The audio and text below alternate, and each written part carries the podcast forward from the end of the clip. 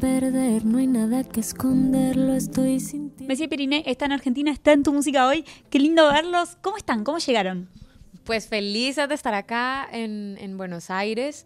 Eh, nos encanta Argentina, eh, toda la energía, como la cultura, la mentalidad de la gente, como la, la vibra nos, han- nos han recibido divino, ¿no? hemos encontrado con amigos, amigas, colegas. No, es fantástico, la verdad, estamos felices. ¿Qué les gusta hacer cuando están de gira?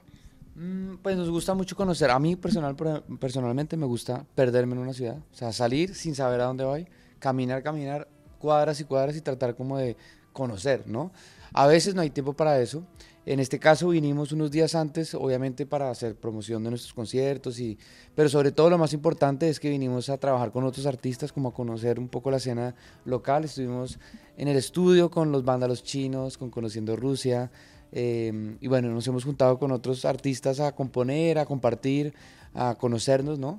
Y, y eso es lo que más nos gusta, conectar con la gente y los lugares. Y si uno tiene tiempo, lo que más nos gusta, creo que a Cata también le parece que es clave, tratar de conocer la naturaleza circundante a las ciudades, ¿no? Y de los países. ¿Y cómo fue el encuentro con esos artistas que mencionabas recién, con los vándalos, con Conociendo? ¿Cómo estuvo? ¿Cómo estuvieron esas horas de estudio? Espectacular, o sea, pienso que tenemos el privilegio y la gran oportunidad de hacer música y de crear y, y, y esta, digamos, nuestro oficio es hermoso eh, y lo que lo hace más hermoso aún es poder compartirlo y no solamente compartirlo con los fans que oyen nuestra música y que le dan el sentido a esto, pero también con colegas que admiramos y que desde allí se empiezan a tejer amistades, más allá de confirmar o no que viene tal colaboración y bla, bla, bla, es como el hecho de poder encontrarse eh, y conocerse en una intimidad a la que no todo el mundo está dispuesto como a, a entrar, ¿sabes? Como sentarse a hacer una canción de cero con alguien que recién conoces es un reto bonito y como que te pone en este plan, te conecta con lo que realmente amamos, que es como la diversión de hacer esto que hacemos y entonces tenés como la oportunidad de jugar con personas que están en tu misma en tu mismo rollo y que a veces como que se nos olvida un poco este asunto, ¿no? del juego. Y creo que eso ha sido eso, ¿no? Encontrarnos, pasarla bien, tomarnos un vino, comer, hablar, no sé, y escribir canciones. Y si alguna de esas se vuelve espe- espectacular y nos gusta, pues buenísimo, sale. Y si no, pues igual cada parte como del camino se siembra una semilla y empieza una amistad que, que dura, ¿no? Y que se va extendiendo. Eso es lo más lindo. ¿Y qué tiene que tener un artista? ¿En qué se fijan para tener ganas de, de juntarse, de, de ranchar un ratito, como me contaba recién Cata, de compartir, de hacer música? ¿En qué se fijan? ¿Se fijan en la buena onda? ¿Se fijan en lo que hacen? Claro, que- primero obviamente que uno le guste lo que la otra persona hace. eh, y cuando uno le gusta lo que otra persona hace, por lo general es porque se conecta como con la sinceridad, con la honestidad del, del, pues, de la obra del otro, ¿no? Como, entonces, pues uno siente como esa energía de alguien que hace algo bonito, honesto, ¿cierto? Y, y por ahí uno se, se va, ¿no? Como uno, uno siente la resonancia como con ot- otras personas. Eh, y ya, y al final, igual también nos gusta co- colaborar con cosas que de pronto no son como tan afines musicalmente, también nos gusta como explorar otros, otros universos musicales y todo, pero creo que lo más princip- lo principal es eso, como que uno sabe que hay una, una coherencia, una, una identidad y una honestidad entre el autor y su obra, ¿no? Algo así. Y métame un poco en el back. Uno llega a ese, a ese encuentro, a ese estudio, ¿y cómo es ese primer contacto, ese decir, empezamos una canción? ¿Y, y de dónde? ¿Cómo, ¿Cómo empieza? Empieza por un matecito, por compartir el mate acá, o un café, o salir a caminar un poco, hablar de la vida, ¿sabes? Como, como si acabas recién de conocer a alguien. Entonces está bueno como conversar un poquito antes de quitarte la ropa, ¿sabes? Es como que... ah, eh, Entonces, pues es, es eso. Y, y ahí en eso, pues ya uno va sintiendo como a que hay apertura o no, o qué. Y, y bueno, ya luego entras ahí en el juego de, de, de la creatividad. Yo valoro mucho el ejercicio colectivo, sobre todo porque te pone en una actitud distinta a cuando estás en solitario. ¿Cómo fue, por ejemplo, en el caso de Diego, que recién me, me comentabas que fue más a la distancia, pero recién yo tuve eh, ahí el privilegio de, de, ver ese encuentro fuera de cámara? Con mucha alegría eh, lo vivieron, por lo menos este reencuentro. ¿Cómo fue el trabajo con él y cuándo empieza como a generarse ese vínculo? Sí, bueno, Diego Torres, además de, de ser un artista muy grande en este país, pues también lo es en toda Latinoamérica y en Colombia pues tiene un capítulo especial y estábamos en pandemia, justamente empezando la pandemia, y me llegó la invitación de participar en, en, su anterior disco. Eh, pues para mí fue increíble, ¿no? Como, como así, Diego Torres quiere que cante con él, porque lo tengo en un lugar muy especial, ¿sabes? Y, y bueno, pues en ese momento no había oportunidad de viajar, estábamos encerrados, yo estaba en Bogotá Em, y lo hicimos todo a distancia, grabamos a distancia y también un videoclip, porque hicimos un videoclip. La canción se llama Amanece, es una canción preciosa, como súper esperanzadora. Creo que su música también es muy esperanzadora. Y, mm, y precisamente hablaba de esto, ¿no? De lo que sucede cuando tienes la oportunidad de vivir y despertar y agradecer a la final que estás vivo y que puedes amar y, y, compartirlo.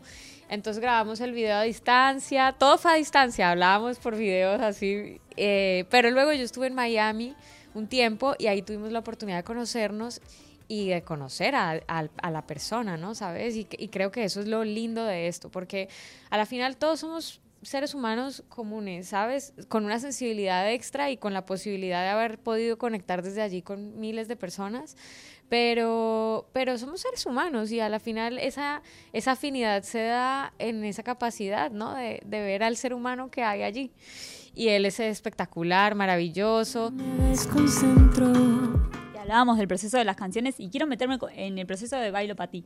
¿Cómo fue el proceso para esa canción, para este último lanzamiento de ustedes? Bueno, la canción cuando, cuando yo la conocí, Cata ya la había hecho prácticamente la canción, la composición em, en Miami, ahorita te va a contar ella, cuando, la, cuando llegó a Bogotá la canción que estábamos en pleno proceso como de, de tirar ideas al respecto a la producción, eh, digamos se, se, decidió que la canción iba a ir como por un lugar un poco minimalista. Para mí es importante crear desde todas las emociones, pero también quise irme para poder hablar de otras cosas, como sentirme abierta a poder escribir desde otros lugares y juntarme con otras energías, porque en nosotros estábamos, en general, se sentía como duro. Y tuve la posibilidad de salir un tiempo y allá me junté con otras, eh, con otros artistas, en este caso con una amiga que quiero mucho, ella es cantautora, se llama Nati Hernández y es, es también colombiana se dio que estábamos en un estudio junto al maestro Julio Reyes, que también es un productor colombiano espectacular, y mm, estábamos en plan escribir canciones, a ver qué, y, Bailo para ti es como ese encuentro entre, entre nosotros tres. Em, quise a esta canción la inspira una canción de Juan Luis Guerra que se llama Si tú no bailas conmigo. Juan Luis Guerra para mí es un mega ídolo. Y bueno, es el celebrar el amor eh, cuando, cuando está empezando y cuando está así en ese momento donde quieres decirle a la otra persona eso que sentís y que va más en el movimiento que en la palabra. Entonces por eso hay una cuestión como de, de bueno, de, del baile, de lo que significa bailar y es como también el fluir, ¿no? y, vienen acá a, cantar, imagino que no solo esta canción, sino muchas otras, ¿se resignifican un poco las canciones cuando llega el momento de presentarlas en vivo? Sí, totalmente. Además cambian mucho, bueno, en nuestro caso nosotros siempre hacemos versiones diferentes un poco de lo que está en el álbum a lo que es en vivo, ¿no? Porque esas canciones de alguna manera están vivas y como somos una banda de músicos en vivo, somos siete músicos, entonces digamos que los arreglos cambian, las estructuras cambian, y las introducciones, bueno, va mutando siempre, ¿no? Yo creo que siempre pensamos en la hora en la que tocamos, como hay, hay veces donde tocas más temprano, hay veces donde tocas más tarde. Em, el tiempo que tenemos, que creo que es una hora de show, a veces es menos, a veces son 45, a veces un poquito más. Entonces es un buen tiempo, es un buen tiempo en el que puedes llevar a la gente como por todos los moods de nuestra música, en donde querés moverte, bailar, saltar, bailar con alguien, escuchar, observar eh, pero siempre como con un poco de movimiento. Creo que nosotros tenemos un show muy potente, la banda es una banda con full energía, hay mucho movimiento, contraste, muchos instrumentos, se presta mucho como para eso, ¿no? Para, para disfrutar lo que es un show en vivo y por supuesto tenemos una puesta en escena, eh, toda una, una historia eh, audiovisual, ¿no? Entonces eh, la vamos a pasar muy bien, esto lo hacemos nos entregamos mucho al en vivo. Creo que somos una banda que se ha cocinado en vivo. Entonces es como de nuestros fuertes, ahí sabemos que vamos a la fija y que más allá de si te gusta, si conoces, si nos escuchas o no, la vas a pasar bien.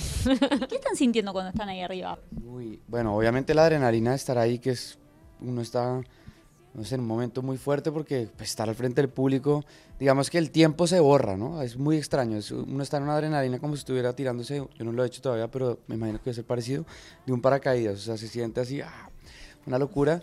Y, y bueno, y en general, digamos, cuando uno ve a la gente conectada, pues uno siente demasiada gratitud, ¿no? Como sobre todo como, wow, o sea, mi vida es estar parado acá cantando y tocando, entonces siento es gratitud.